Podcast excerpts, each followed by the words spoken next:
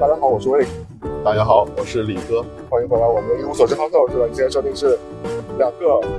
在从山里回纽约路上的，又在车上录是吧？是的，你怎么这么忙？只有这个时候有时间？是你吧每天都在拍造型？不是不是，我每天都在工作，只有开车的时候，虽然也是一份司机的工作，但是嘴可以闲下来。对，不是平时我嘴也是闲下来的。趁着李哥物理距离跟我很近的时候，我们又把它抓来。物理距离是负十八厘米是吧？这时候我会打一个问号。前面有。听，今天怎么聊一聊什么？我先我先想问你啊，就是因为你这次美国的部分快结束了是吧？结束了，明天早上就结束了，就走了。对，那你先跟分享一下，就是今次就是时隔差不多七个月回来美国之后，你整个感官啊或者消费的整个体验，因为你又买了一堆东西嘛。嗯，我觉得社会还是在向好的方面发展嘛，啊，生产在恢复，人民逐渐的安居乐业。啊，我很欣慰。嗯，那潮流的这个市场呢，因为你也逛了蛮多店了嘛。没有，就逛了三天啊，就还是差不多吧。我觉得跟以前有一些新的店，夏冬那些店还在挺好的，新开的那些。对，也去 Dover 莅临了一下，是吧？呃，潮吧，潮吧，就是感觉虽然可能人还是没有那么多，但是已经比我上次来的时候多多了，嗯，是吧？就是街铺什么的，不过夏冬本身之前也没有那么多街铺。夏冬现在蛮亚的，时尚，时尚亚，嗯，就是一个。也蛮年轻人聚集的地方，而且本身来说，它也是蛮鼓励那种设计师啊或者艺术家在那混的一个一个小小的社区。不过我估计可能也是因为这次来的稍微早一点，算是深秋，对，就不是冬天，所以可逛的还稍微多一点。嗯，上次真是太冷了，就每次出去就没有逛，就把车停在那里，然后就去就在店门口或者店附近嘛，嗯，就进店了，就没有逛成。这回还稍微好一点，但是现在其实也很冷。这次买的满意吗？你觉得我没怎么买，不管是没有满不满意，买东西不是要买满意的，就是开心就好。就是问你开不开心啊？你觉得有没有花钱都开心？你觉得这次呃有什么是一个在购物当中有最特别的一个一个特别的体验？就是我这次发现，就好多那种品牌，尤其是欧洲品牌，对，它跟就是美国品牌的合作，就是在美国和欧洲的定价，对的，这挺逗的。我之前发了一微博嘛，就比如，而且都是新发发售的啊，是的，就比如 Noah 跟呃。呃，Barber 合作的，因为他合作的主体是 Barber 嘛，等于是一个，我估计的，因为是一个欧洲品牌，是英国品牌，对，英国的，然后所以它的美国就那个迷彩的，那个迷彩是蜡棉的嘛，我估计是什么，我我不知道，是可能是保加利亚什么的产，嗯，美国发售价直接就是八百美金，对的，同时上线就英国的 Under Clothing 什么，就他那些代理商是卖五百八十五美金是吧？嗯，直接差两百多美金发售价，嗯。然后另外一个是呃，Engineer Garments 跟呃 Power Boots 法国的做皮鞋的合作的，嗯，这个才更牛逼，因为可能因为那种老的 Power Boots 属于那种有点老派的皮鞋的呃那种生产商，他可能就是他的那个定价呀，或者他那种经销商的渠道就可能有点乱。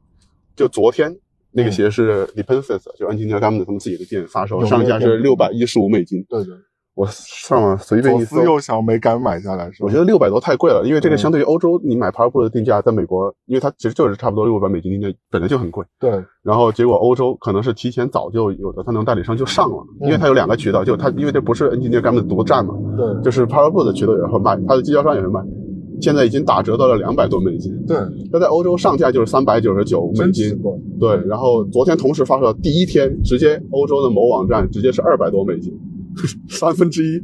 就是击穿了 Engineer Garment 的发售价，但这种我觉得就是，如果我是一个这种合作方的品牌，我是美国的这种，就是因为生产是交付给欧洲，对那个就你合作方的品牌做的，那我肯定也急啊！你这渠道太乱了，我以后肯定不会跟你合作了。对，就你完全影响我的销售，对，而且对我品牌的形象也打折扣。我靠，我做出来肯定是想做一牛逼的，而且可能量也没有那么大。他们是不是也没考虑到有你这样精明的消费者呢？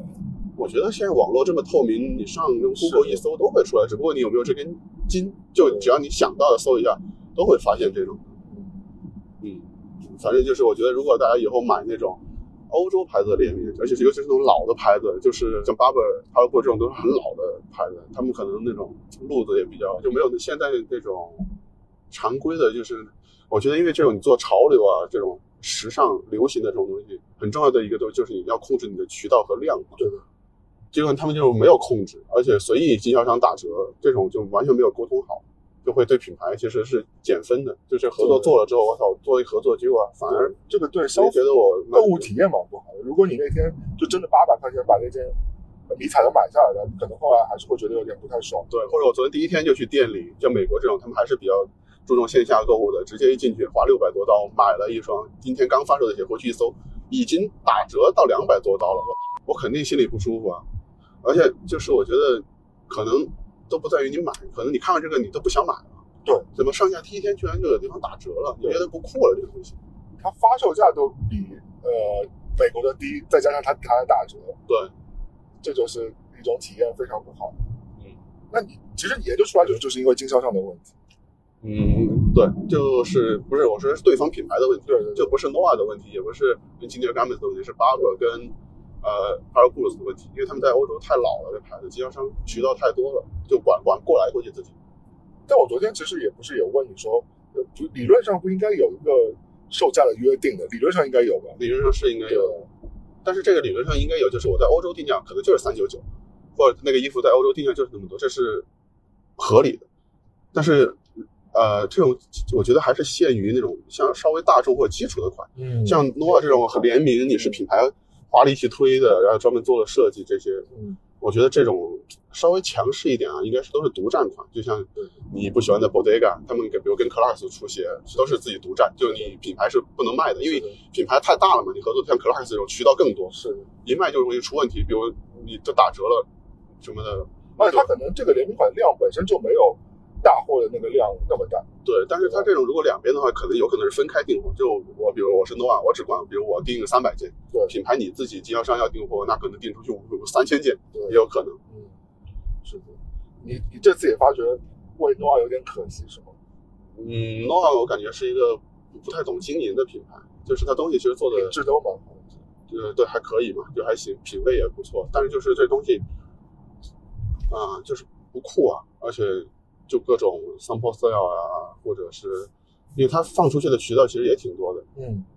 对，它现在经销的渠道是蛮多，它也在那些大的购物网站上你可以买到嘛，像对 Sense 啊什么。这种其实就是双刃剑嘛。你因为你如果放经销，别人买货的话，能保证你基本的生意嘛。就我有人订货，那我预计，比如我是五折什么的，就是卖出去，那我也有一个保底的一保底的个收入。对，但是呃，就是我们那天还聊，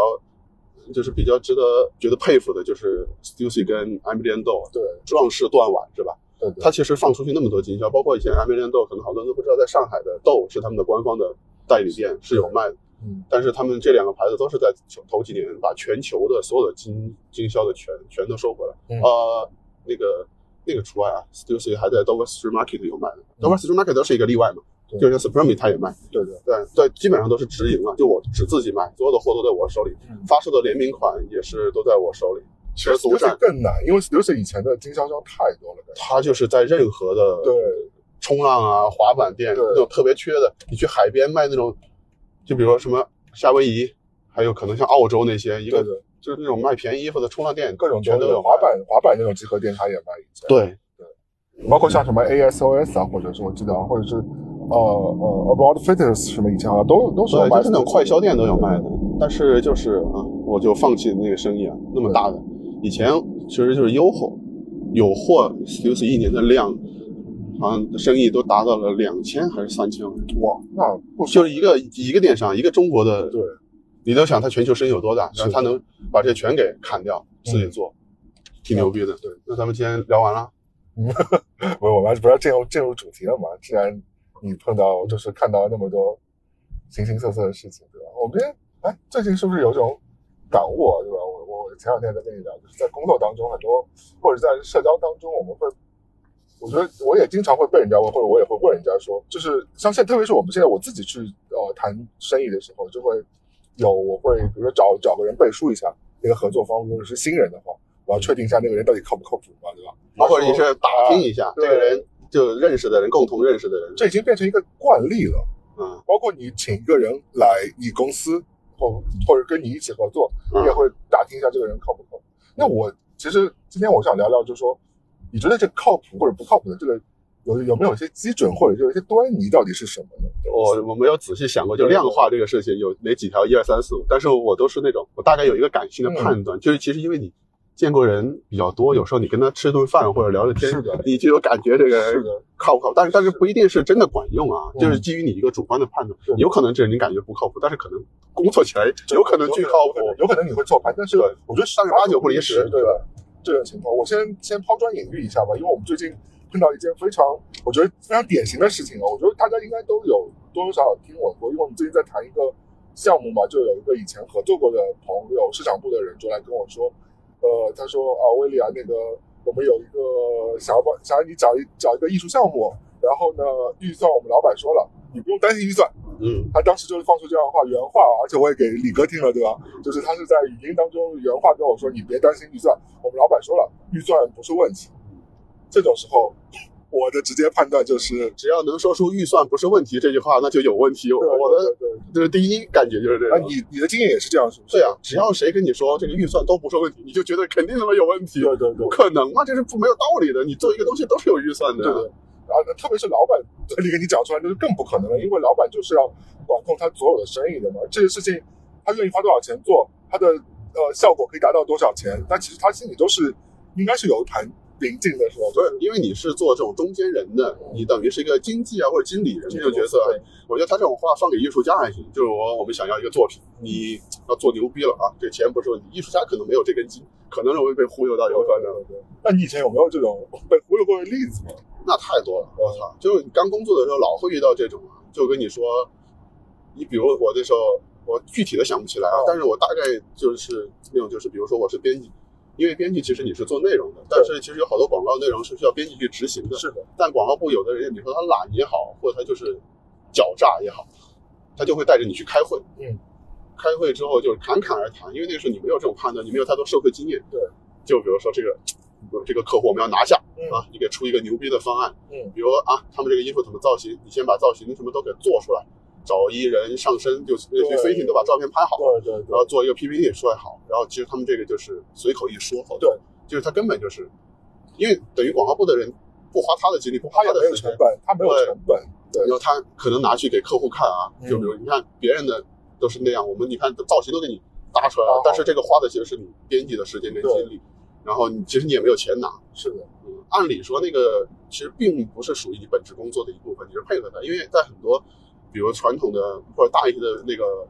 杂志啊什么的，嗯，广告是编辑是要算提成的，这个是，对你做自己内容是自己内容，你拿的是工资，但是广告的内容你是有有或者是制作费的提成吧，反正大概是这样。但是就反正以前吃过很多这种，他相当于就是空手套了一个白狼。如果做了，那他赚钱，他拿提成。对那你编辑嘛也是要配合的。对，他要是不做，那 对吧？他其实他也投诉你啊，对因为你是一个小编辑啊，你尽量就是要配合他。，对因为广告为大嘛，以前对，除非就主编特别强势，主编就护着你。但主编如果也是那个，呃，就心比较大的那种，嗯可能也不太管，说你那给他，你帮他做一个吧。这种事儿引申到现在，我也经常会碰到一种状况，就是骗方案吧。我觉得这个大家每个人都应该有碰到过，就是特别是像我们这种工作的，有时候因为国内客户习惯，我觉得国外国外客户可能不跟你们来这一套，他不会给你先出一个方案什么的，他必须得见到合同或者是见到定金，他才会给你做一个方案。我碰到过，基本上都是这种情况。国内还是卷嘛，你不做，有的是人跟你对对对比，对，是的，就是特别是恶性竞争有点。特别是比如说你要做一个落地方案，或者是你要做一个艺术家推荐，你要一开始不给他一个呃计划书的话，他会说，哎，那你艺术家都不给我看，都不知道做成什么样，那我为什么要给你批这个预算呢？但是如果我是甲方的话，对客户，我估计也有这个担心，因为国内的乙方不靠谱的也很多嘛。对，的确，这整还是整个这个规范的问题，就是就是恶性循环，我觉得好多。对，我跟你说，那种你你都说不靠谱，很多人不算。我刚开始工作的时候遇到我到印象印象很深的，就现在我印象还很深的一件事情，嗯都属于那种骗。就比如、嗯呃，那时候我刚也是刚工作头半年，对，然后广告部的人来说，就是呃，哎，把你的名片给我那个用一下，我的你的联系方式，对，然后你跟我去一趟什么店，我带你去认识一下他们品牌的人。嗯，然后就联系了他们的人，然后广告部能带着我去啊，拿着我的名片说这是我们新来编辑什么什么的，说了一堆，对，然后说以后就是好像要借借衣服什么的啊，你就帮助一下。对。我我还觉得他，我最开始觉得他是就帮我介绍这种就是品牌的，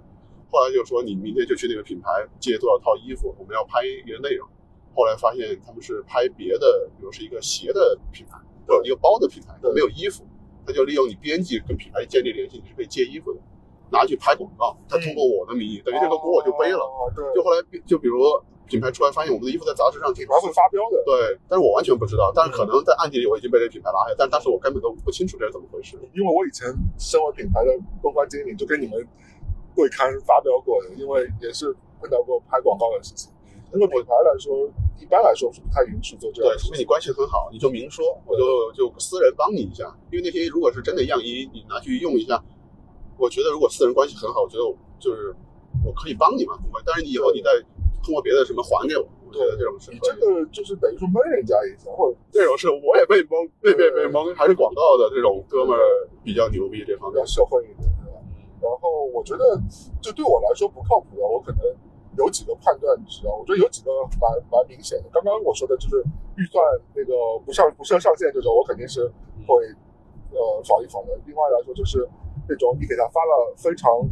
明确的消息，等到他需要他等到他回复的，他短信不回，微信不回，嗯或者是不及时他的邮回复信息邮件不回，嗯，就是这种我一般就会打一个问号了。这种其实就是你在因为在国外沟通，你还是会有那种什么 iMessage 啊什么的，或者是邮件。国内就是微信我判断这种就是，如果你微信，我可以呃接受你，就比如一段时间不回，特别忙别在。开会这种长时间不回啊，嗯，我觉得我倒是可以理解。我不能接受的是那种说着说着突然消失了，就说到一半这件事情没说完，解释，就是比如我在跟你说，我说呃威利，咱们这个项目什么什么那个，比如正在聊这个正在聊，突然你不回了。你或者跟我说一下你有什么事在忙，对，或者因为一般这种聊这种都会问你有时间吗？咱们说一下什么。是的，但是说着说着这人就消失了，对然后可能晚上出现说，哎，不好意思，下午那个工作忙忘了回，我就会本能的就觉得你这人有点不靠谱，至少你跟我说一声。是的，还有就是那种，比如定了时间，啊、几点我们开个电话会消失了，这种其实也很多。对其实我觉得现在，我觉得往往做的妥当的人，就算迟到了，他也会提前告知一下。我觉得就是告知，我觉得我可以接受迟到，可以可以接受放鸽子，对对或者临时改期，这些都是可以接受的，因为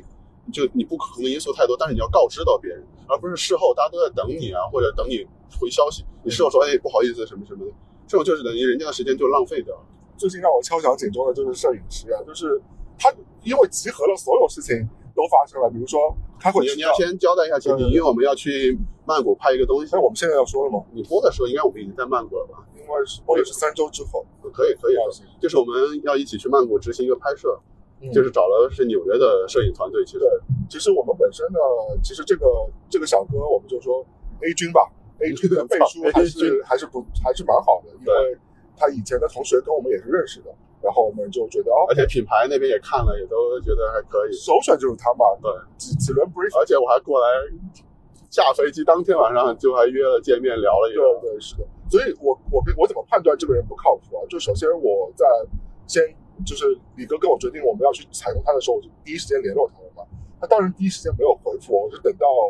好像我我记得我是跟你说，等到第二天还是第三天，嗯他给我回了站内信和给我回了邮件嘛。我其实两边都给他发了嘛。呃，那我觉得就因为你是自己留了一个工作邮箱，对就默认你是接工作的嘛。对的。留了工作邮箱，人家给你发了工作之后，你是不是就一两天不回，就感觉一般我觉得一天不回你可能有事，如果一周不回，那你讲清楚你是去出差啊，就是去呃 vacation 的，我觉得也可以。外国有这种情况的，嗯就一周，但这种情况比较少嘛，你不可能正好怼到这个情况。但比如说两天这种才回一次邮件的，那我就会判断说你到底要要不要接这个活，你懂我意思吗？就是好，他是两天之后回我，那我当时也就想说算了，那我就呃跟他约时间，因为他也是住在我家附近，也住布鲁克林嘛，那我想说，那住在一个蛮尴尬的地方，嗯就是就是我们俩之间可能有三四 mile，嗯那我想怎么办呢？我想说，那我也没见他，跟他聊的时候没觉得他要来找我，嗯然后我想说，那我来找你开会吧。理论上，因为我是他甲方嘛，嗯我雇他嘛，理论上是不是我在我的判断上应该是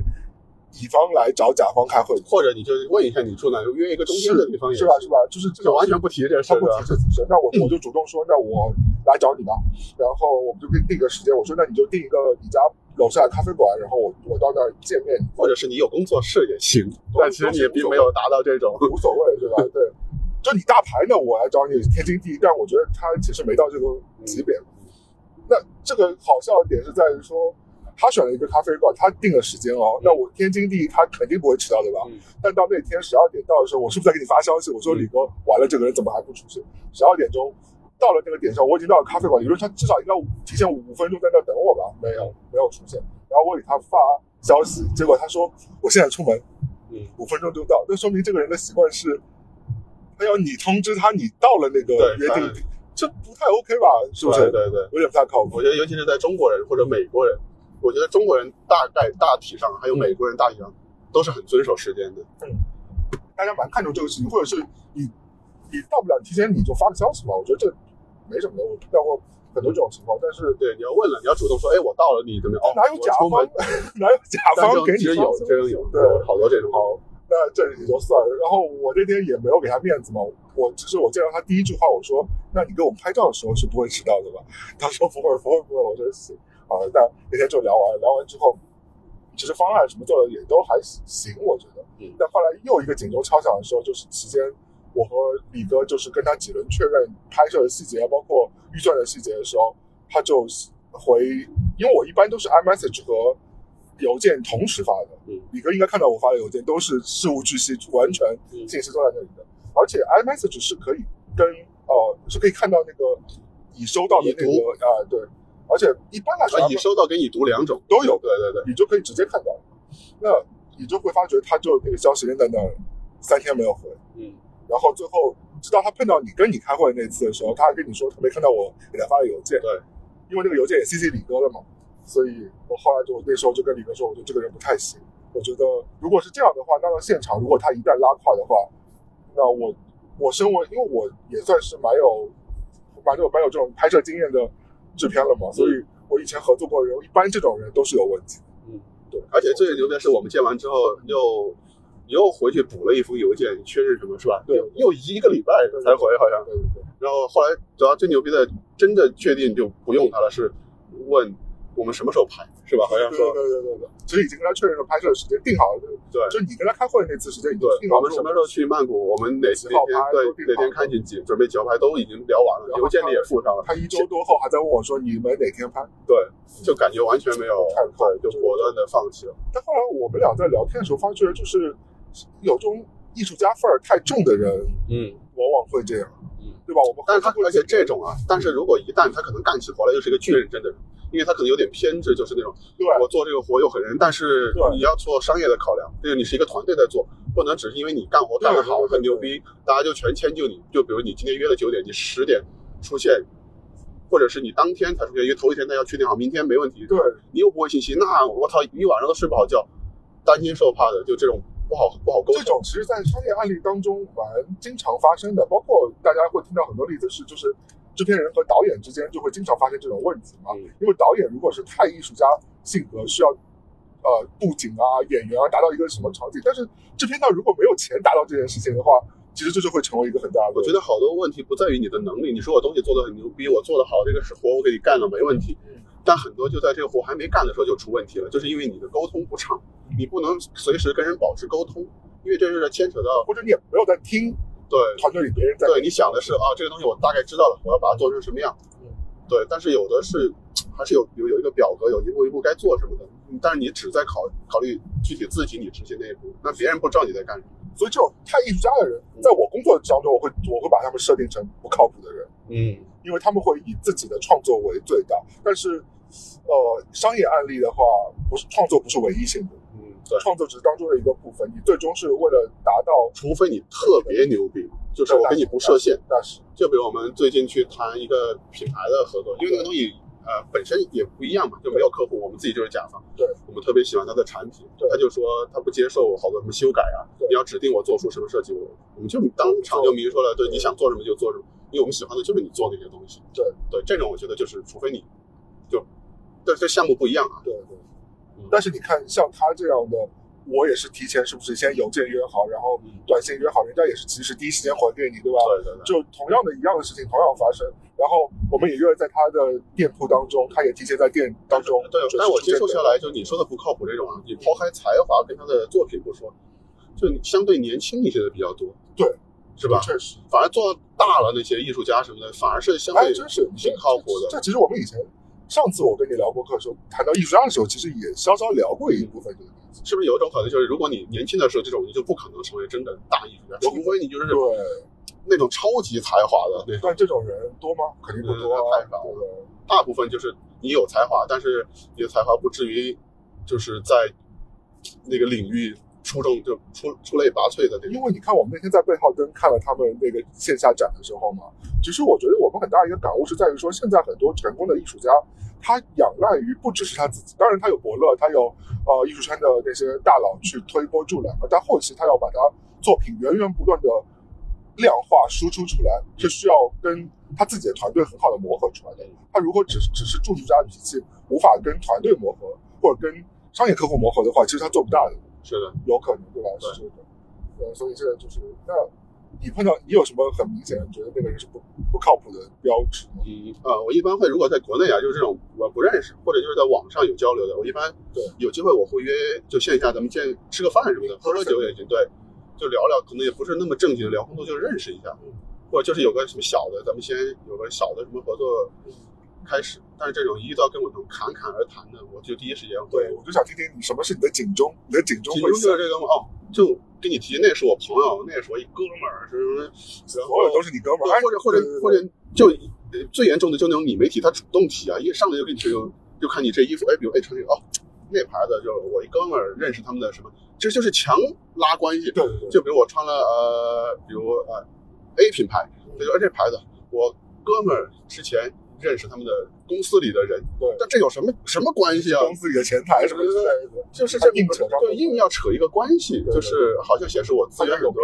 对，或者就是那种你，呃，再要轻一点，就是你说什么哦，说那个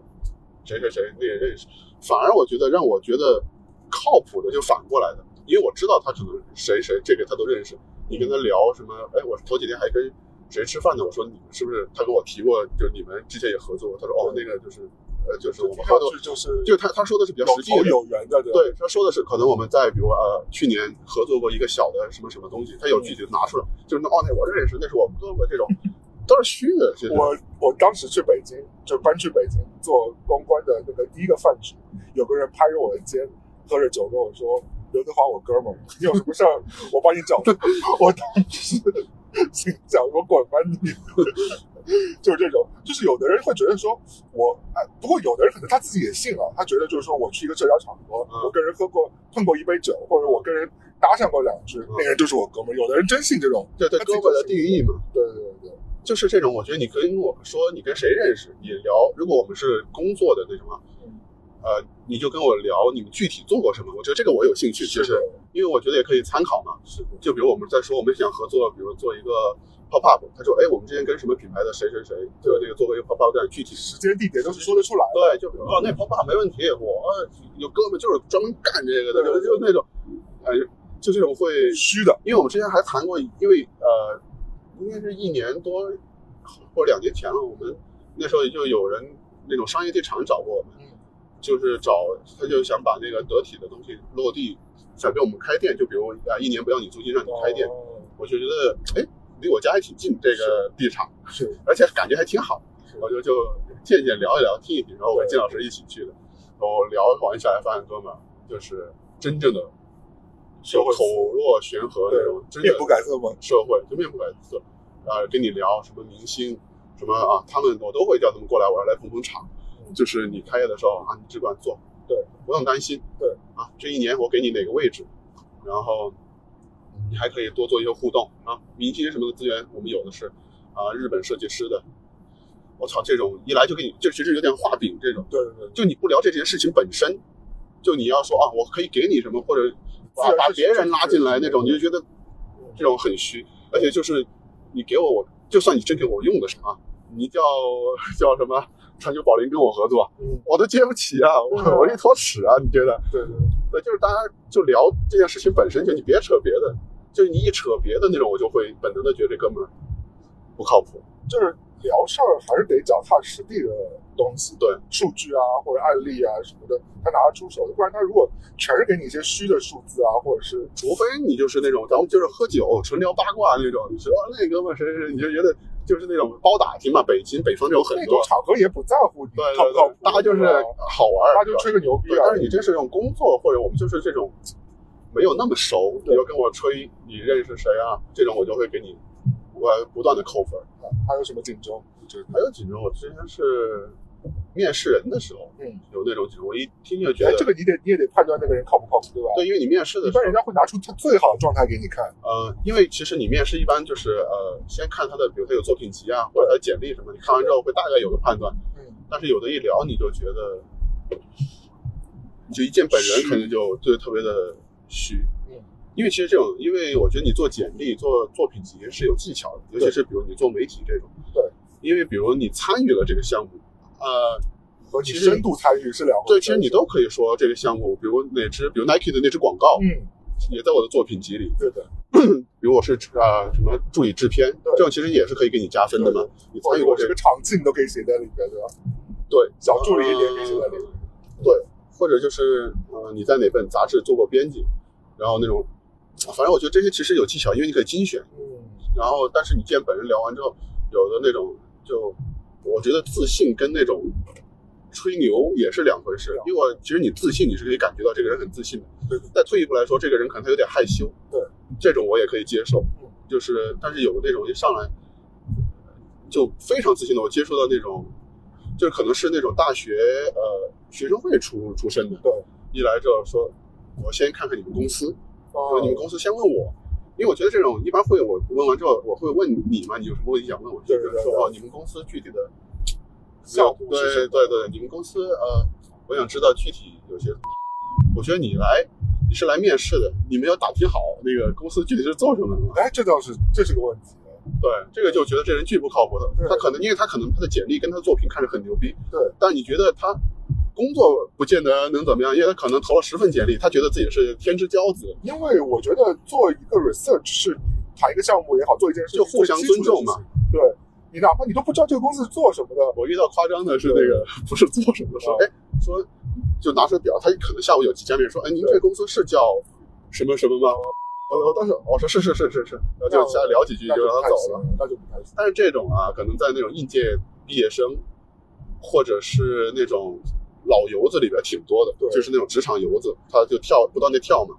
但对于甲方来说，就会觉得这样的这种直接就不会用了。对，就你来面试，首先是就干那种是属于极端案例了，就除非是你司叫什么要一个那种特别行政的工作，可能对吧？端茶那我觉得也不也不要不行，你连公司是做什么都不知道，因为我觉得你就是可能投了十份简历，海投嘛，这种也没问题。但是你们得做好每一个公司的工作呀，就是对提前的准备。嗯你连公司具体做什么呢？对，就可能啊，他真是自信，就觉得我都能做好，你给我的。但这种不可能的，其实是但你觉得这些不靠谱的人，他们自己能意识到？不靠谱的人都不会觉得自己不靠谱。是，就我觉得我能接受那种，就是他如果这个人告诉你他是这个人，他能主动的告诉你，他说我做的事情，比如什么，我我可能会迟到啊什么的，嗯这种你就会觉得那好像还挺靠谱的对对，对他提前告知你。就哎或者就是那种，他会告诉你，他他能你能不能那个提前两天或者提前一天再给我发个信息提醒一下我，因为我事情多可能会忘。是的，这种你就觉得这个人是靠谱的，对对，反正说没问题啊，咱们几号见。对，这种我操，你就会觉得我靠，越是这样，越有对对对越有问题，对。而且这种就迟到啊，或者就是消失了这种，通常在沟通的时候都是放这种话的，就没问题。是说这种对，因为我觉得啊，就是你的职场经验越丰富，或者你做人经验越丰富，你你还你是越注重自己的，越看重自己羽毛的，嗯，越越注重自己的 reputation 嘛，就外国人说就是声誉嘛，对吧？嗯所以包括就是老外，呃我觉得就是你不做，我我一直有个概念，就是这件事儿做不了，或者不做，或不想做，或者觉得你是傻逼，我不想跟你合作，那你就直接拒绝也行，嗯对吧？嗯我很怕那种就是上来跟你全部拍胸脯，然后没问题完了这都可以的。对，但结果就是喇叭枪。嗯你知道喇叭枪什么意思吗？啊，呃上海但是我觉得有一种是呃，怎么说？可能这这种也分两种，就是他拍胸脯那种，一是他的呃，可能真认为自己能做，他做不到，但最后他能力不行，对能力不行，这种可能是那种应届毕业生或者没得经验的比较经验的比较多。另外一种就是忽悠你，嗯，就是先把这案子接了再说，可能他再包出去什么的都有可能，就这种就是老油子那种。对。但是凡是这种跟你拍胸脯的，但这两个都是会蛮害事儿的，说实话，就最后对你项目来说都是，因为对于我来说啊，就是我作为一个呃平时做项目的这样一个负责人也好，或者做 producer 也好，其实是最忌讳这样的人的。嗯我在一个艺术家个性非常鲜明或者是创意非常牛逼的这样的一个人和一个靠谱的人当中，我可能会选比较中庸和靠谱的一个人。对，这种就是因为对吧很多项目你的执行，因为牵扯到太多人了，就是我不可能为了你一个人牺牲那么多人的对，就像利益嘛，或者时间浪费人家时间。如果我作为曼谷这个我们要去出差的这个项目，它牵扯到一个李哥大老远跑到美国出差，又去曼谷出差，然后牵扯到我要出差，牵扯到太古啊、太呃北北京和上海的客户方，还有牵扯到呃 local 的那些摄影团队，所以我我必须得保证合作的每一个角色是要能够准时出现、准时完成他的工作的。我觉得这个可能还是取决于你对自己能力的判断。你要这么不靠谱，你就除非你就是不可替代的嘛，就是人家非你不可。对对对对，但是就是很多时候就来自于你的错误判断嗯，你就觉得自己其实你是能替代你的人太多了。但你其实你以前做编辑的时候，合作过太多不可替代的对象了，就是明星那些啊。明星那是不可替的，那你就等啊，明星。但是你这样说啊，明星如果给你定好了工作，明星相对是靠谱的，嗯，除非是那种就是不是走经纪公司，就是那种个人，比如冠希这种啊，我没有跟他合作过，赵哥跟呃金老师跟他合作过，对。说是真的，他也是艺术家的那种，就比如说他们两个之前我们节目聊过的，对，他们两个已经到香港了，嗯。已经到香港，提前到了，第二天开会到了约的开会的地方了，告诉你让那个龙哥，就是他的那个贴身的龙，下来跟你说，那今天不舒服，咱们下次再约时间。就人都到香港，他会做出这种事情。但是那个时候对于他们来说，这种工作那就是他就是不可替代的。对，你就你不是冠希，这个事情你做不了。做但是我就是这么牛逼，对对，你虽然背地里不爽他，可能骂他，你还得找他。找他对。但是你说你是一个执行的摄影师，呃，除非是客户指定你那种啊。但是我觉得遇到这种，可能客户也会换你，因为客户也有档期的，他产品也是要固定时间要上的。嗯，所以这种其实相对来说很好替代，反而这种艺人的比较难替代嘛，就是你是要挂人家名字的。但是你说像杂志合作，比如拍一封面这种，基本上好像没有出现过，因为都是那种职业艺人，他之所以能做成那样，是的，就是他档期是非常满的。他今天可能有三个杂志的拍摄，或者还有一个采访，几点到几点，他要严格执行他的时间，他反而担心的可能是你不靠谱，对，还是还是比较专业，因为他的时间比你值钱呀，是吧？我说八点半拍，那我来了，马上可能我带妆来或者来了化妆，就是严格按照那个时间表，我要走，我要赶下一场通告，就是这么牛逼。以前我我做我还在那个时装呃那个就是品牌的时候，我其实也是会看，因为其实也是会合作很多艺人啊，呃这个制作公司啊，然后再加上媒体嘛，对吧？其实因为这些传媒行业，说实话，我觉得呃不靠谱的人几率也蛮多。对，你要这样说，呃，嗯艺人不靠谱的少，媒体不靠谱的多，这是编辑什么的。对对对对对，往往就是给你迟到个，而且我以前最怕的就是带他们去出差，嗯，对对对对，出因为国那种啊，又不能发飙，对媒体老师，媒体编辑不靠谱的也很多，因为我觉得媒体编辑也有一定的那种艺术家属性。呃，当然他没达到艺术家那个创创造力了，但是他还是做的是带有一些艺术成分的工作，虽然没有三四层楼那么高嘛，一两层楼还是有的，就有的好的编辑，或者是尤其是那种大刊的入行早的那种编辑，呃就是会有那种艺术家的那种成分，想法很多，嗯，对品牌安排的行程不满意，对，就跟其实有点像带旅行团，说比如说这个地方咱们一个小时之后集合，因为有一车人是吧？嗯。突然就有就会有那么一两个逛着逛着忘记了时间，妈一车人就会等但这种你刚刚讲的的确会发生，但往往不会发生在最大刊的最牛逼的就小孩啊，一般就中间的那种位置的，比如说不上不下的那种刊，然后他的时装总监啊，或者他们会自己的比较拿样。对，因为我觉得你在大刊，你会接触到最最牛逼的资源，然后你知道自己几斤几两，你知道，尤其是你是那种版权刊，你要跟国外的对接、开会什么的，你会对时间比较，尤其是那种就自成一派、独立看那种，是吧？觉得自己是艺术家就非常的容易。因为我觉得在工作这个场场合来说，我刚刚讲的那个 reputation 还是挺重要的，因为口碑嘛，就是你东家不做西家做，反正其实行业里边也就那么几家人，嗯，你合作来合作去，其实就知道这个这个状态。就像我前阵子也碰到过一个状态，就是一个国内的的制作公司吧，然后他要帮那些等于说是中国品牌出海，对吧？他们只能在 Amazon 啊或者在一些海外的购物平台上销售，他们要帮这些品牌去做他们的宣传啊、物料啊，然后或者做 top up 什么的。然后他就属于是，因为美国的制作圈其实也不是很大，就这种商业制作圈啊，就只有我们就那么几家公司。虽然比人的公司很小，但是也算是当中的一个一个小小分子。然后你就会发现说，他一问就是就问到那么几个人，嗯然后我们几个制作公司反而通气去对抗他了，你知道吧？嗯就是这是蛮大忌的，就是他问了以后，比如说 A 公司、B 公司、C 公司，其实只有这三家公司能接这样的活，然后他又在这三家公司当中比方案和比价，那没有人理他。就是大家都会说什么都没给到我们的情况之下，这种情况下就很难因为我觉得还是取决于行业。美国的人工值钱，比如你的公司有员工，你要做到这个，如果最后没有执行，你会想这个成本我收不回来的。对，国内就是还是人力便宜，我丢给下面的一个编辑去去做。嗯，反正就是就是还是恶性竞争，就是你越这样的话，越容易损失自己的利益。但如果就是我们刚讲很多工作，但如果在交友这个层面上，如果你碰到不靠谱的人，你会对他敬而远之，还是说你会其实放在不同的篮子里看？但如果只是朋友啊，不牵扯到工作，那不靠谱的太多了。但是你作为朋友，你不要求他靠谱嘛，就甚至是到那种不靠谱，连吃饭大家都到了，或者就是只有我们两个人你都不到，那这种，那朋友还是朋友，我以后不叫你吃饭了嘛？那还算朋友吗？那可以，还是有，还是朋友，就慢慢还是会对，就不是那种老是出来吃饭的朋友，或者就一群人，我们不会再等你了嘛，我们就吃，你爱来什么时候来你自己再来，那就吃完了，有的时候就说，哎，我们已经吃完了散了，你别来了，嗯就有到这种，那就是就不牵扯到工作，我觉得这种我都还可以接受。就工作的话你会忙，工作的话，我就直接那就没有没有下没有次，下次，你不会再给多次机会。除非还是取决于你你多牛逼，就非你不可，你很牛逼，那就还是得用。但我想说，私人社交这种迟到情况的人还挺多的啊。但是我觉得啊，你刚才说那种，就比如那种迟到不回信息，也可能是因为跨国文化的不一样。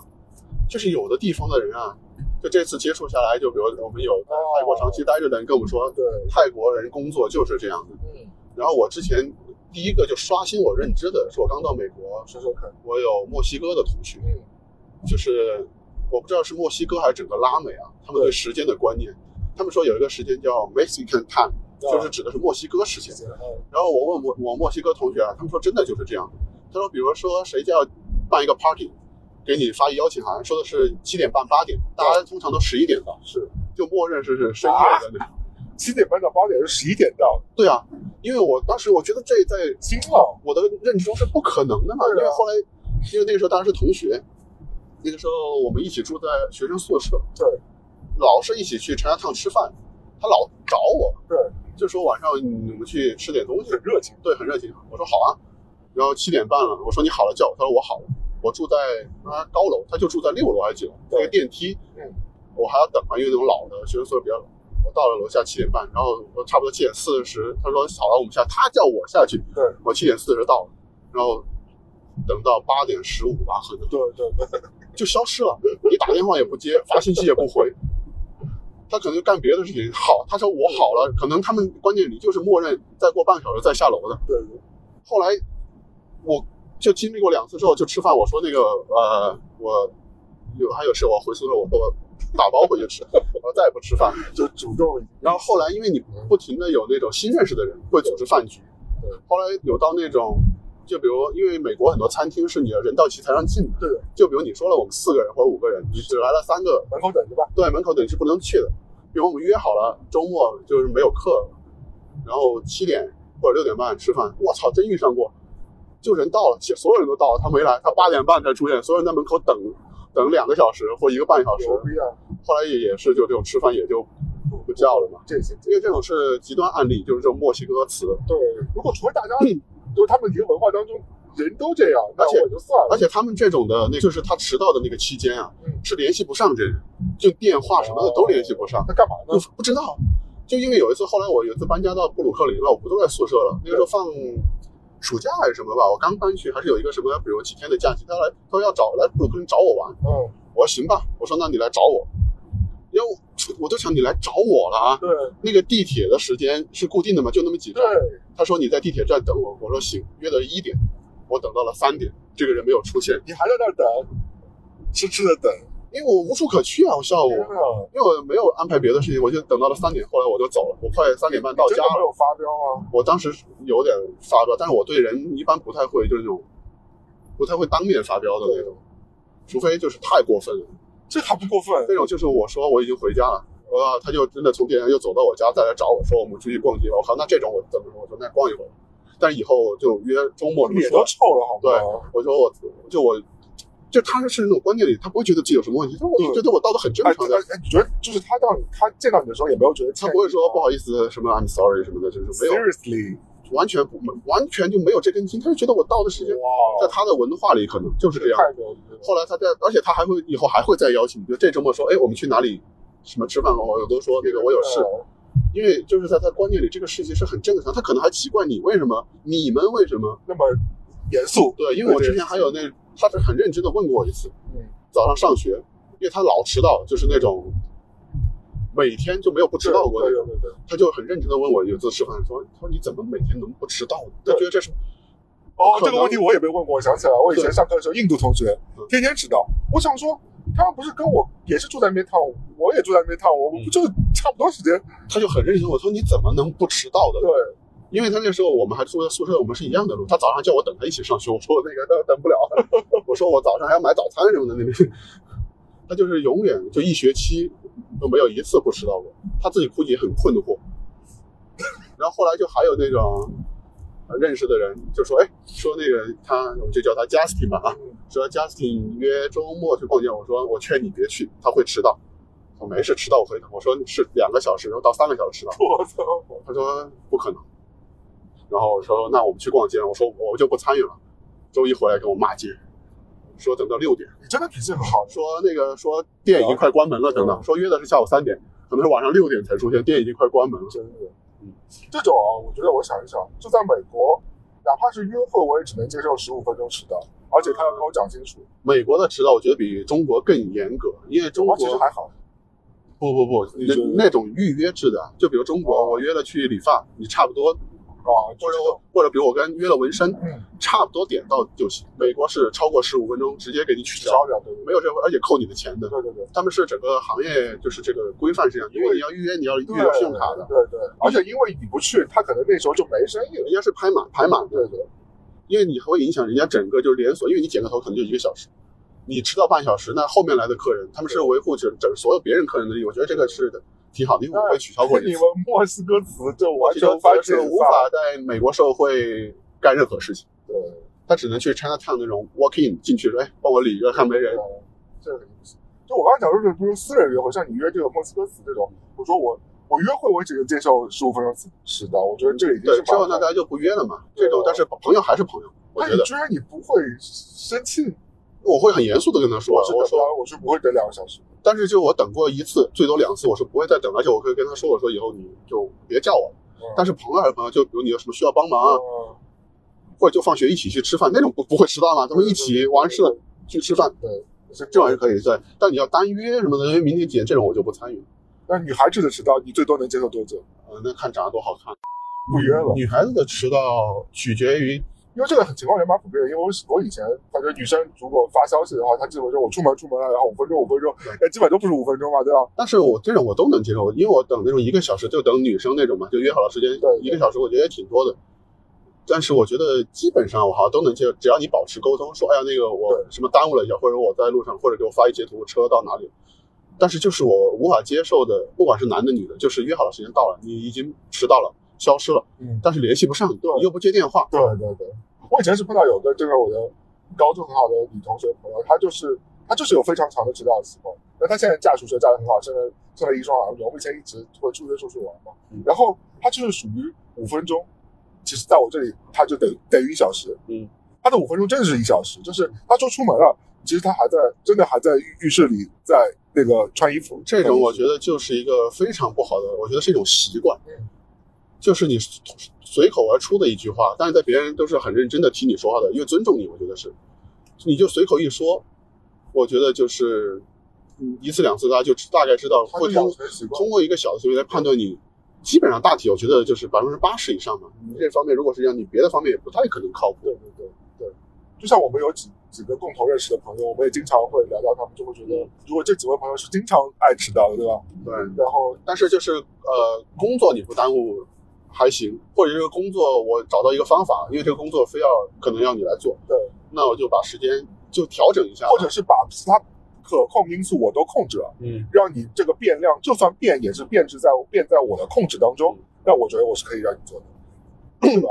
这样我觉得还是说迟到或者是缺席这种，我觉得在工作中都很常见，可以接受。唯一我觉得无法接受的就是消失不沟通。就比如，我觉得其实你不靠谱到一定程度，即使你再不靠谱，你也不至于到了点，比如微信他叫你你不说话，我觉得你也低估了。我觉得我待会可以举个例子，说到了现场之后也有很凶的例子，因为其实你也知道这个例子。但是我觉得，就是消失的确是非常讨人厌的一种行为，嗯就你会火很大，你想说，妈的，你就回个消息，你有事儿我们可以帮你解决啊。或者我们可以再推迟一小时再开这个会，对啊，但是所有人就在那里等，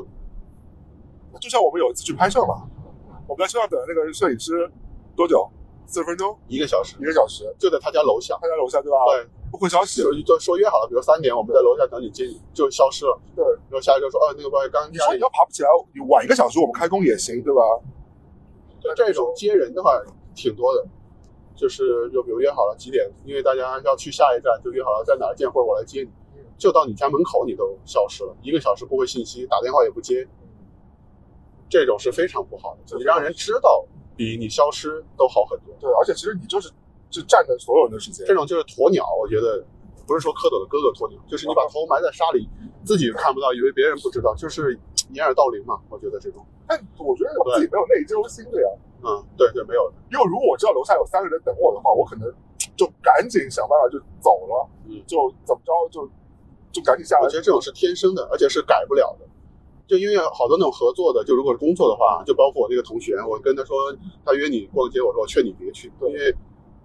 我觉得这种是改不了的。包括这种吃饭的迟到啊，是改不了的。我都会跟，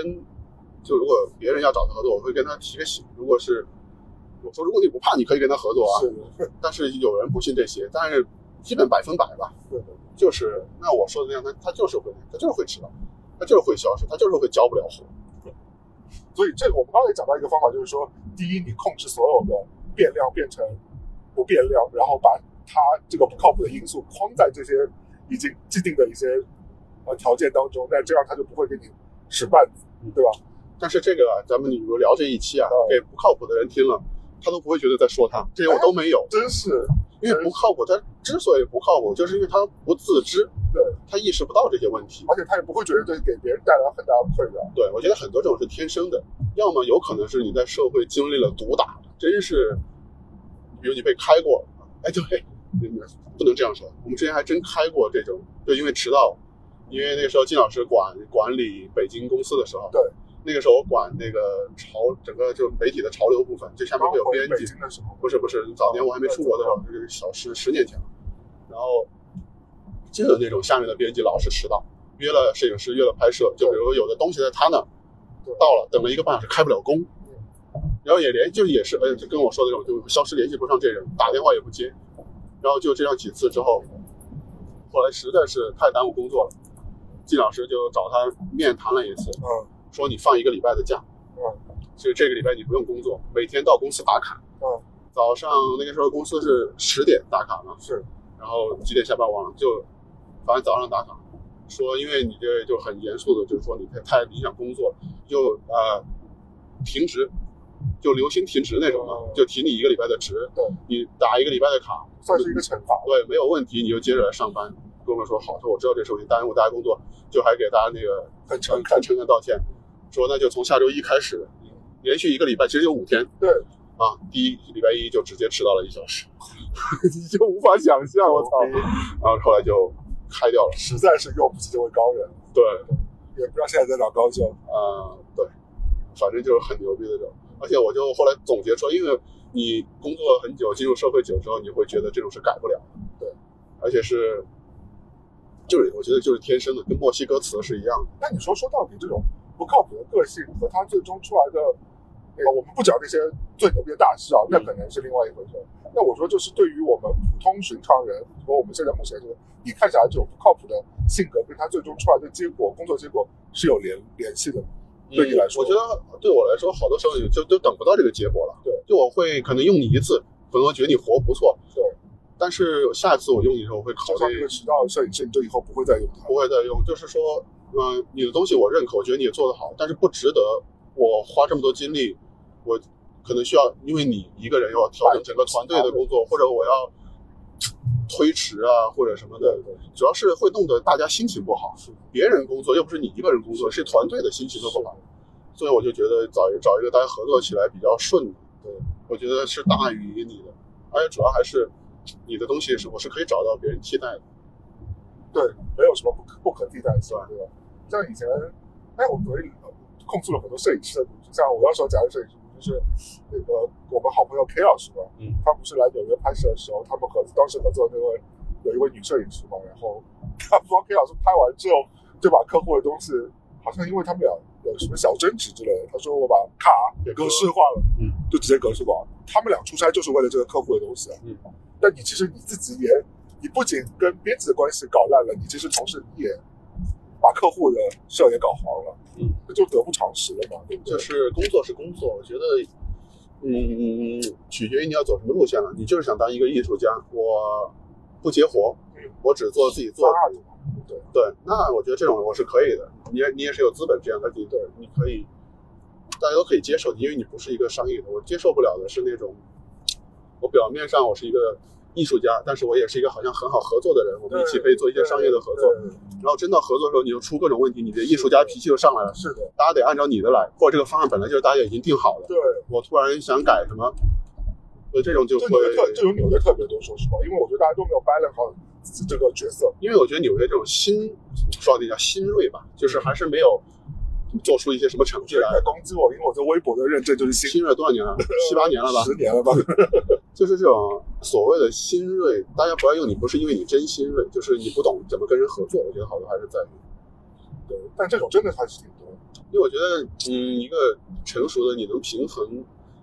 这种艺术跟你的商业的，就是你能知道如何去平衡这个东西，轻重，而不是说我只有一个标准。像我平时跟你开会，我们就在聊一些艺术家或合作艺术家的时候，我就会经常跟你抱怨说，我说，哎，如果你做商业艺术家，出来卖的就是按照出来卖的标准嘛，对吧？你不要又立牌坊又要怎么样嘛，对吧？对这是不太可能的事情。我觉得大家工作就是工作嘛，那不是你的艺术创作，我也是不是要买你的创作，我是要给你一笔钱，对你按我的要求给我交多少活，对，是吧？我你不能又收我的钱，又好像完成你的作品一样。那我不是成，如果我这钱是我花的，那我不是觉得自己是傻叉嘛？或者就是个例是那种，我就给你钱，我是我提出来的，我就喜欢你的东西，你随便做什么，对我都用。既然大家提前沟通好了，那你就不能临时变卦。因为其实你做品牌之后，你就知道商业客户他要考量的东西很多，有什么我讲简单点，什么政治因素，因为有的艺术家对吧，他他创作的时候可能百无禁忌，嗯那你在销售的时候是不能这样的，对吧？嗯你到时候品牌被人冲了，那或者是呃，还有就是你的创作主题是不是符合这个国家这个文化的需求，然后你的这个图案好不好卖，嗯好不好印，这都是有关系的。嗯，你不能说完全是印照按照自己的这个一己的需求来因为之。所以有产品经理这回事，就是因为可能你觉得你这个设计很好，但它印在衣服上不好看，对，就是所以要提要求嘛。嗯所以我觉得好多艺术家沟通出现问题，就你说那种好合作的，可能他还是有一个机构或者是有一个经纪人在帮他做。是的，艺术家本身，我觉得本身你也不应该来做这件事他不。应该去谈合作和不应该去对，就是需要一个中间人来帮你沟通这些，就是他能平衡两边，他也可能会帮你挡很多东西。因为比如有的客户确实也傻傻，提出要求是的，是的，说，哎，比如我是一个做那种特别燥、特别狂的，是的，说你给我画一点可爱的东西，对，那我就会直接帮你挡掉。我说，那你找他干嘛？真是。就像我们最近有一位我合作的品牌经理，就让我去找，他就是画黑白涂鸦的。嗯他说你帮我让他画一些非常具象的东西吧，就是那个非常插画的东西，就是做涂鸦涂鸦嘛，它不是那么细节，它就是那个他画星星和嗯就是五角星的那种星星对吧？大家也知道，或线条什么的。他说你帮我去让他去画一个，嗯，什么，比如说呃保特瓶，嗯或者是一个什么便利店。我我我我当时我说你确定吗？对，因为你找这个艺术家，你看中的其实你还是自己没有搞清楚自己在干什么，对啊，你看中的是他的作品，而而且你是要找一个人他他的风格，对对对来画你想要的东西。对，就但是这种啊，又你在调换一个方面来说，你给的钱到位也可以，你非常牛逼，你要多少钱？你开个价，对我就想要这些东西。就像那个之前 Mr. 卡通，对就是美国算是最牛逼的纹身师之一嘛，嗯他也玩了一趟中国行，对，在大飞跟那个露露他们店里住店了几天，嗯那真有大哥来。Mr. 卡通你都知道他是玩那种西海岸，就是那种 Chicano 啊什么那种，就最西海岸那种匪帮啊什么那种东西的。大哥来了，那我就要找 Mr. 康给我来一条中国龙，对，但是钱到位是的，，Mr. 康没问题，我给你纹。对，这种就是两回事。对那你说 Mr. 卡通来了，比如它的报价就是，因为它好多是你不能选图案的，对的，就我想纹什么纹什么。是的，那是我不行，我要你给我那个，那人家 肯定那根本就不给你纹了。对，所以其实自己还是要掂量好自己在一件事情上面的轻重。对，我觉得不靠谱啊，好多都来自于自己没有分清楚自己几对对没不知道自己几斤几两。如果因为我是一个，但是我觉得这种不靠谱的人，有的时候他会很靠谱。就比如我是一个呃造型师，对我经常跟杂志合作不靠谱，迟到啊什么的。对，突然有一天 Vogue 美国版嗯要拍封面找我，我靠，我头天晚上觉可能睡不好。对，就是还是取决于你对这个事情重视程度，或者你对自己在这件事情当中的判断。我觉得这件事情让我鸡犬升天了，我感觉我也能靠谱。我其实不太同意的，我觉得这种这种几率很小。你刚刚解讲的这种几率很小，如果他前面没有那一次次的累积，把他垫到那个位置上去，那个 Vogue 也找不到他。对，我就是说举一个这种例子这种几率我觉得是蛮低的。当然，我觉得你有可能会有的，但是我觉得我还我我个人啊，我个人还倾向于建议大家比较脚踏实地地去啊，做。对，因为你是还是有一个那个概率的嘛，就是不靠谱，大概率就是他做所所有的事情都哦，我对我的确是不靠谱基本上都会往这个事情上划等号，因为我我这个工作位置的人是最怕团队出众。因为你要协调各方面。对，虽然还没有到曼谷啊，其实我可以预见到，其实我们肯定还会有很多大大小小的挑战嘛，但我我这几年啊，因为因为我刚工作的时候，我很多时候会因为这种事情急啊，很焦虑或者影响心情，对，很焦虑，然后自己的活也干不好。因为你好多时候，刚才说的编辑有一种这种艺术家或者你造型师的时候有那种，因为你心情不好，好多时候真的会影响你工作干活的。效果。对，但是这两年我觉得我好了很多，就是包容很多，因为你见过各种不靠谱的之后，你心里预设就会有一个预设，我就预设我会遇到什么状况，是的，是的，那就就是是见招拆招嘛，这种对对，因为我觉得你如果出来工作，就是你反过来说，你不可能遇到的都是靠谱的。对的，对的。因为我我是这样觉得啊，就是特别是我以前刚入行的时候就有人跟我，因为我觉得我做到现在虽然岗位不一样，公司不一样，但是其实做的工作大同小异，嗯，就就是通的嘛，好多对这个行业，因为你还是在这个行业。对，所以一个老前辈跟我讲过，就是说你其实你就是要预估最差的这个情况是怎么样。今天比如说这个摄影师不来了，那你临时的 Plan B 是什么？你 always 要有个 Plan B。对我觉得我觉得这是非常对的一件事。另外就是说，你就是要在出发之前或者在做这件事情之前，把所有的风险系数降到最低。就好像我想说，我尽量去不用一个不靠谱的人，我尽量去把所有的时间敲定到分，敲定到秒，哪怕是对吧？让所有的确定因素变得更确定。那现场你发生所有的不确定因素，那这种意外情况你就更从容的可以去面对了。对，因为我觉得咱们说靠谱，都还是放在一个职场的环境下来说的，因为你职场就牵扯到有团队合作，有各种各样的人。对，这个不靠谱，其实我觉得刚才说朋友不靠谱，我可以接受，因为你不会影响到一群人的好多东西，除非就是美国这种你要来来来齐了才能吃饭这种啊。对，就是因为工作，就是我会觉得不靠谱这件事情描述的不是说你这个人的性格不靠谱，而是说如果有你在，这项工作就可能完成的难度会变得很大。对，所以你打听这人靠不靠谱，你不是打听他这个人，比如像人品怎么样，其实工作你人品怎么样什么我都无所谓，嗯，是大家是要一起完成工作。我打听靠不靠谱，言外之意就是这样工作会不会影响到我团队其他人的干活。呃，你这样一讲，我觉得你你还是比较比我大度的。对我来说啊，如果我觉得这个人在工作上不靠谱的话，那这个人其实是很有可能被我排除在交友圈范围之外的，因为我觉得他连最重要的，就工作，我觉得是一个人蛮重要的。哦，但是我说的是反过来，就可能以前就是朋友，嗯，后来就是可能有工作，再接触发现在工作上不太靠谱，那我就就工作不找你了，还是朋友对。你不，但一般没有那种工作不靠谱还跟他成为朋友的这种，这种不会太那我是绝对不会，我是觉得如果你连工作都做不好，那你这个人，我觉得就是一无是处。因为我觉得工作是你自己选的，往往是你自己选的，是你喜欢的一件事情，或者是在这个事情上你都做不好，那我觉得我只能抱对你说遗憾了。对，就是朋友是，我们不要有工作上的联系，嗯或者好多人我们都会聊嘛，比如谁谁谁我们都认识，都是朋友，但是咱们别跟他一起工作，不然可能就做不成朋友了。对对对。对，朋友都做不了，就大家为了朋友哇，就是酒肉朋友，吃吃喝喝玩儿都还可以。就别一起工作。而且其实有的朋友，呃，你会有判断，咱们千万不能跟他一起工作。对对对，就是还是有挺多这样。有的我都会跟他说，我说你们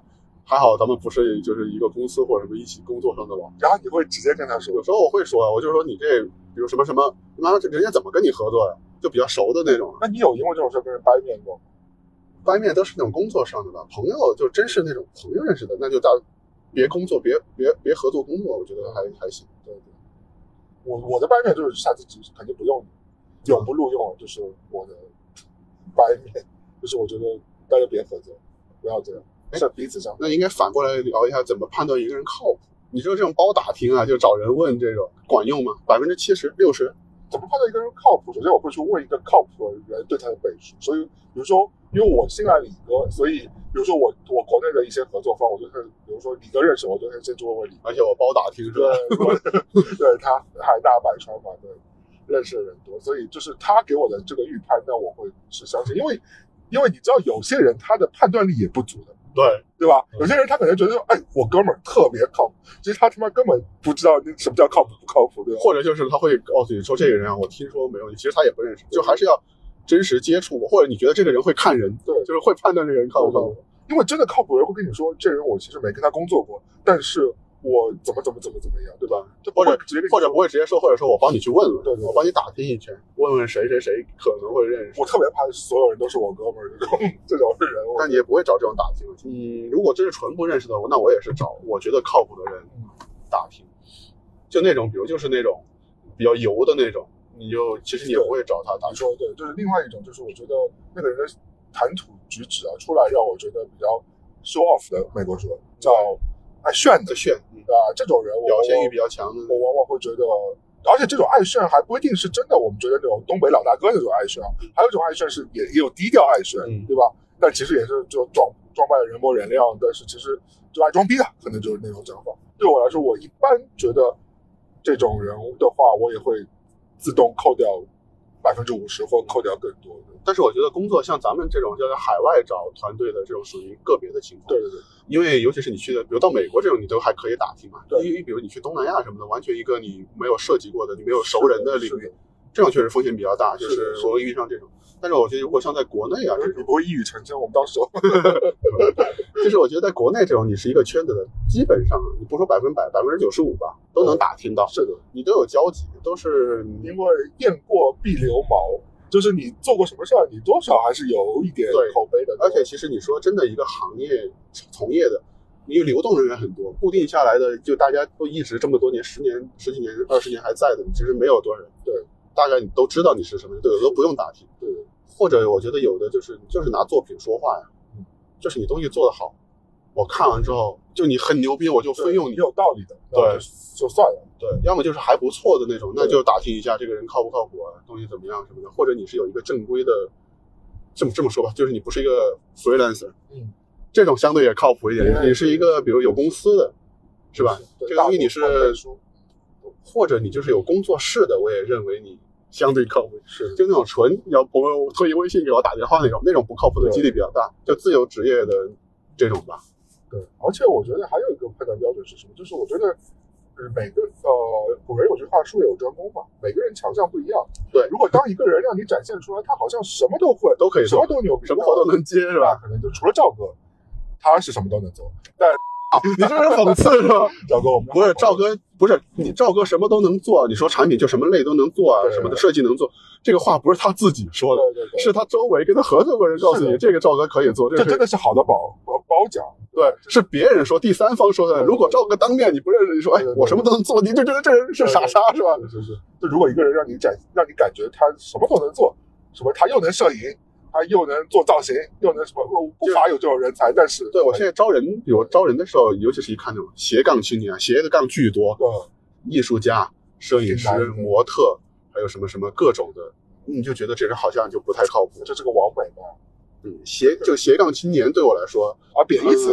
也不叫贬义，就是中等偏下吧，偏贬义。因为我觉得一个人很少有人能够能够从容的去把每一个职业面都做好，蛮难。或者是你每个就只能浅尝即止，你无法在那个你专业领域上做到更多。嗯，就是这种，我觉得你能说出这种话呀，就你什么都能做，可能也是能做。但是可能对我来说也是来自于你对自己的水平判断不足，你能做和你能做好是两回事情。对，就看看我们这次曼谷能不能合作到 幸运的合作到一个靠谱的团队，应该没问题。但是我觉得，就咱们这两个老油子在啊，对因为即使是那种救火，我觉得活还是能干的，是只是你的心情受影响了，是或者你费的劲多一点。是，因为真的要我们两个去救火的场面太多了。嗯，平时 这个也是，诶，我觉得最后你你补一个彩蛋，讲一讲你遇上过最不靠谱的，让你给人擦屁股的事情。你觉得你的人生中，其实好多在职场，一个靠谱的人做了很多的工作，就是给你团队或者你共同公司不靠谱的人擦屁股。我经常说，那我最近就擦了一个很大的屁股呀，嗯，就是有一个品牌经理让我帮他谈了四个艺术家，然后说四个都能签，但以我对这个品牌的了解，我会觉得第一预算也不够，因为都是蛮还是业界蛮牛逼的嘛。第二来说，可能风格啊什么也不太吻合。第三来说，我觉得这位经理在这家公司的时间也不是很长。空降是吧？对，就是他可能对公司内部他能够得到的资源，他都不能有一个明确的判断。我当时就打了非常大一个问号，但是我还是帮他去联络，联络完之后，果然果不其然，经理被调职了。后来就这件事儿这就黄了是吧？啊我但你要擦屁股，就是跟艺术家聊，因为艺术家在美国就是你跟人聊，对，对就说明你是有意向把。档期空出来，把时间空出来，因为甚至已经谈到一些合作，就是呃一些合约上的 term 嘛，就是一些条款了。因为艺术家如果不知道条款是什么样子，他也不会轻易答应说这个项目我想接不。过我觉得姚总是在美国待久了，好多事情你做事的方式就是像美国那种，就跟人聊好了有意向就聊一聊，就你就会判断，因为你是一个中间人，你判断甲方有意向，艺术家我就去帮你聊。但是好多时候国内我觉得很多公司或者就是到人，他说你去聊聊，就真是让你聊一下，对我不一定用你，对对对对就你有时候聊得太认真了。对，所以这是这种时候，然后艺术家其实也会很当真，说哎那个合作我们什么时候？对就结果甲方就说哎我只是随便你帮我问一下。对，因为我很当真了嘛，我把所有细节都拿出来了。当然了，因为这个比较特殊，因为这家公司品呃品牌我合作了很久啊，所以我你看我其实还是放松了一点警惕。你看，即便这样情况之下，也会有这种尴尬的情况，那就更别说新客户了？我觉得是文化有点差异，或者是有一类人吧，就是这种，就跟我之前我们我跟那个蝌蚪还有金老师还有达子他们有些好像聊博客聊情商的时候，就是千万不要说成为一个那种就随口说，哎，咱们什么有机会出来吃饭啊这种，嗯我觉得这种我也会把它归到不太靠谱的人里。可以不说，对，就是咱们有机会有时间吃饭，这种我可以接受。嗯我特别不喜欢那种，就是给你一个固定时间，比如哎，下周咱们找一天时间出来吃个饭，对或者就是那时候有人，就比如那时候上海两个月是封起来的时候，然后那时候就你好多工作是通过线上联系，对，就是跟人沟通完，他说哎，封完之后咱们一定得出来吃个饭，见个面，聚聚一聚。嗯我操，反而感觉这种人，就是他说出一个具体的时间啊，就相对很具体的，后来都没有这回事。你发现他习惯性的就跟就跟嗯，goodbye 是对一样，或者 see you 对 see you 这种那种。对，我会当真，对，或者就是我都我都能接受说有时间有空吃饭什么这种。你别说一个时间，比如说哎国庆咱们约一个出来吃饭，我都会想哎国庆哥们约了我吃饭哪天，然后就没声音了，我就想我要不要再联系他，就是也很怪。然后发后来你会发现这种人通常都是就是脱口而出，对，都是一些不靠谱的 promise，这个就跟你让你问工作的像说这艺术家，你帮我问一下，很喜欢，就他可能跟别人也说过对，什么艺术家，就你帮我问一下。还有让你别担心预算，对，所以我们还是听听古训吧，君子一言，驷马难追，还是有道理的，对吧？嗯。就是我们自己至少能保证自己变成一个相对靠谱一点的人吧。废话，越是不靠谱的人，越觉得自己没有不靠谱，好不好？好吧，我觉得你判断一个人啊，嗯就是那种越觉得自己可能会不靠谱，会耽误别人工作，会迟到那种，反而相对是靠谱的。对啊，就你看我们会反省的人，还是会好一点。对，，会自省的，相对是因为我我我还是会。好，那今天差不多聊到这儿吧。啊。嗯，那感谢大家。这个时候提出一个那个灵魂拷问啊，你觉得自己靠谱吗？你靠谱就说，通常说明你不靠谱。你不靠谱，那就是不靠谱。这个世界上有靠谱的人吗？嗯，灵魂拷问，没有，反正就是真的是只有合作过才能判断这个人靠谱，实际合作过。感谢收听我们本期的《一无所知 Talk》。如果喜欢我们节目的话，就点赞、订阅、打赏，不要打赏，随便你们。我操，先打赏啊！可以可以，那记得打赏的钱都转给我啊。可以。好，我是威力，我是李哥，好，我们下次再见，拜拜。拜拜。